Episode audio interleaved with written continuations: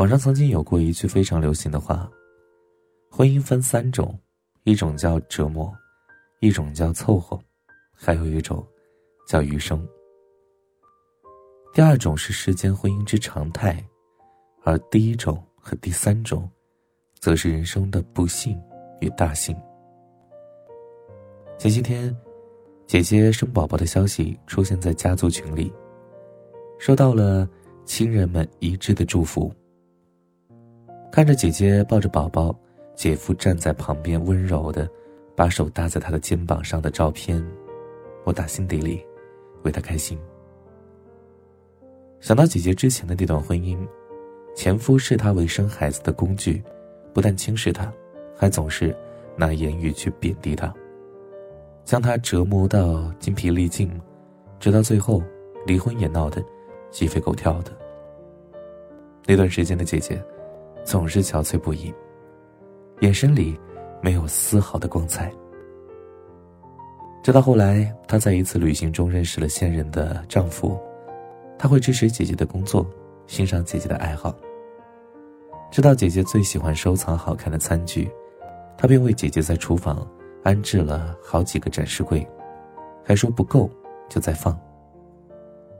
现在他们过得非常幸福，也拥有了一个小宝宝。成了幸福美满的三口之家。每次看到姐姐，都惊叹她满面笑容，光彩动人。不禁感慨，婚姻是人生的一场重要修行。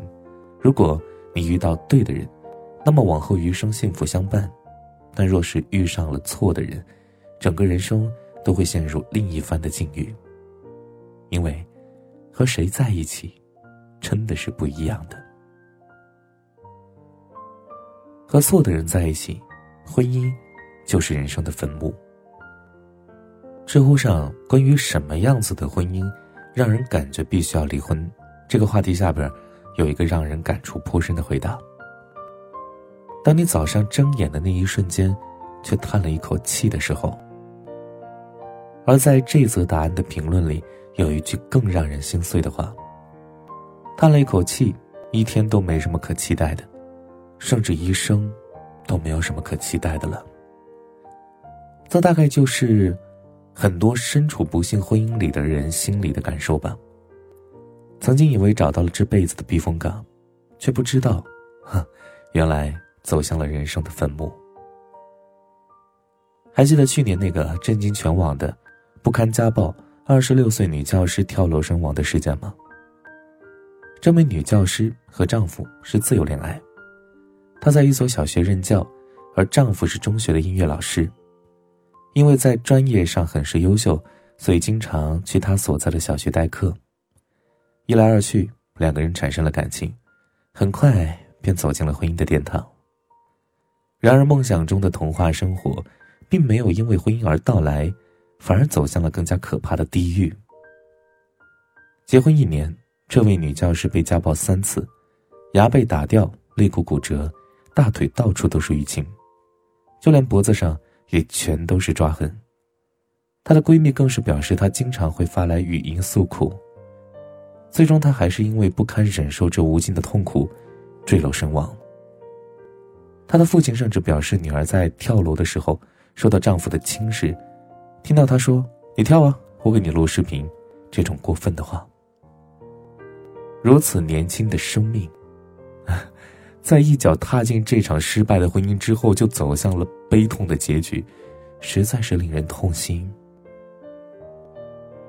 毕淑敏曾经说过：“婚姻并不仅仅是快乐，是节日，是两情相悦，是生死与共，它还是考验，是煎熬，是一种对熟悉生活的破坏和一种崭新模式的建立，是包含了智慧、勇气、人格、意志的双方重新组合。”不幸的是，人性复杂，在这场考验当中，终有人选择了错的人，从此陷入了无尽的痛苦。坏的婚姻会走向什么样的结局？会让意气风发的大好青年变成失意落寞的失败者？会让满眼爱意的温柔女子变成歇斯底里的祥林嫂？坏的婚姻是一眼望不到底的深渊。亦是人生路上的坟墓。和对的人在一起，让你成为更好的人。记得林语堂曾经说过，在人生的战场上，夫妇乃是最好的队友和伴侣。对于人生惊涛骇浪的侵袭，相救如左右手。因此，有时候不禁思考一个问题：好的婚姻究竟能够为一个人带来什么呢？前段时间，张晋半夜起床给孩子喂奶的照片在网上疯传。在这张蔡少芬拍的照片里，张晋的侧影在台灯下映出了一方温柔的轮廓。望向孩子的神情充满了爱意，而照片上方的时间分明显示着半夜三点。评论里，网友羡慕的语气隔着屏幕都能感受到。满分的奶爸静哥，一般都是当妈妈这样做，只有好男人才心疼自己的媳妇儿。性格好温柔，他们俩堪称是娱乐圈的模范夫妻。对于蔡少芬。张晋总是各种的宠爱与包容。在蔡少芬生孩子之后，张晋就推辞了所有的工作，照顾正在月子里的蔡少芬，还把照看孩子的所有事情一并的包揽了。但好的婚姻从来不是只有一方的付出就能成就的，而是彼此双向的付出。蔡少芬和张晋结婚时，他已经是大明星，而张晋。却只是一个没有什么名气的小替身，外界似乎都不太看好这段婚姻。但蔡少芬相信他，并陪着他从寂寂无名一路走到金像奖最佳男配。颁奖典礼上，张晋那段感人至深的告白，至今还在流传着。我跟他结婚的时候，有人说我要靠他，没错，我这辈子的幸福都要靠他了。十几年过去了，在爱情那么经不起考验的娱乐圈，两个人还是那么恩爱，就连微博里也记录着彼此的浓浓爱意。每次看到蔡少芬总是笑容满面、幸福的无可救药的样子，而张晋也开始了事业新的可能。而每一次他发出新的视频之后，蔡少芬总是会去转发的，配文里满满的都是对丈夫的深深的崇拜。从他们的婚姻里，似乎不难理解好的婚姻对一个人而言的意义，不仅仅是生活中的精神支撑，也是事业上的坚实依靠；不仅仅是年轻时的风花雪月，更是岁月漫长的灵魂契合。好的婚姻会让你成为更好的人，会让你看见人生不一样的风景，实现不一样的可能。和谁结婚，是真的不一样的。曾经看到过一篇母亲给女儿写的信，里边有一段话，非常的令人感动。孩子，比起催促你赶紧结婚，我更希望你慢慢来，在让自己成为更好的人的同时，慢一点去找到那个人，慢一点去和一个人相爱，然后在你确定那个人就是你想要找的另一半后，再走进婚姻。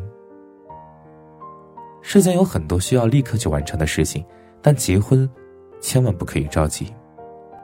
比起因为不结婚被人指指点点，和不对的人结婚才是更可怕的。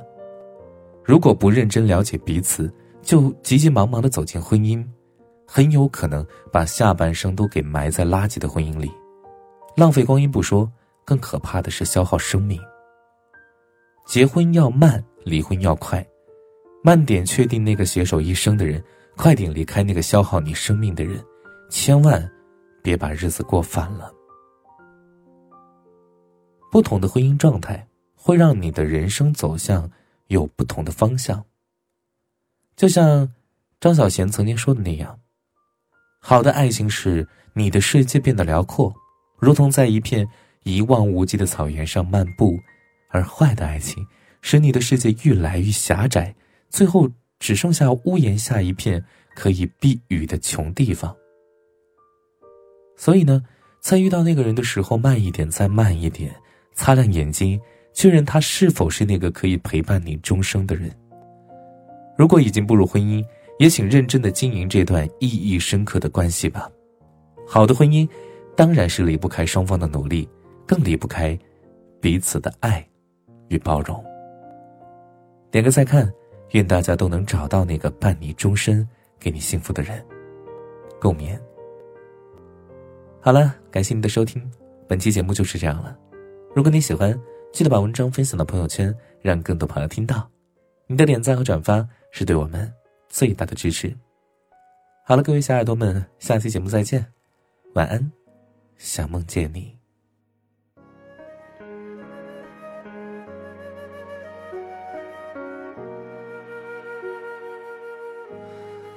你问风为什么拖着候鸟飞翔，却又吹得让它慌张？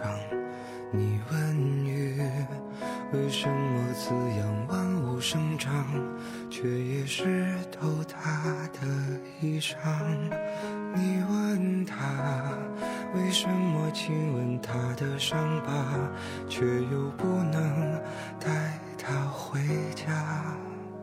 你问我为什么还是不敢放下，明知听不到回答。如果光已忘了要将前方照亮，你会握着我的手吗？如果路会通往不知名的地方，你会跟我一起走吗？一生太短，一生好长，我们哭着醒来，又哭着遗忘。幸好，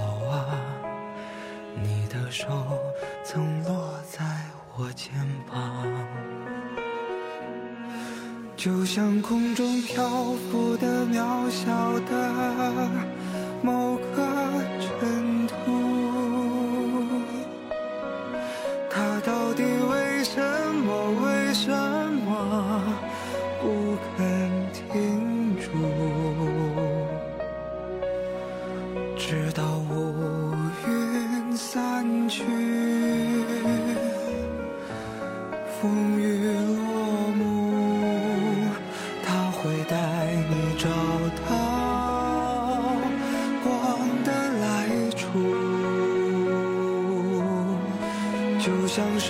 落满了灰尘的某一本书。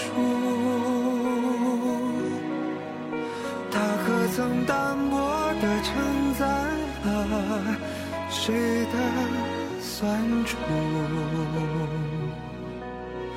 尽管岁月无声，留下迟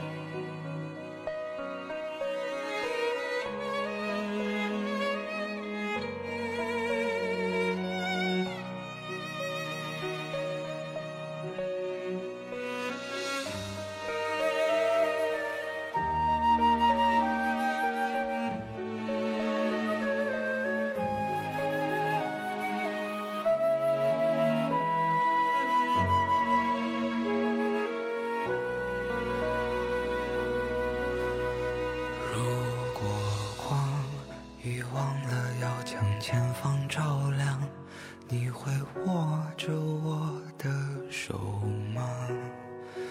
如果路会通往不知名的地方你会跟我一起走吗？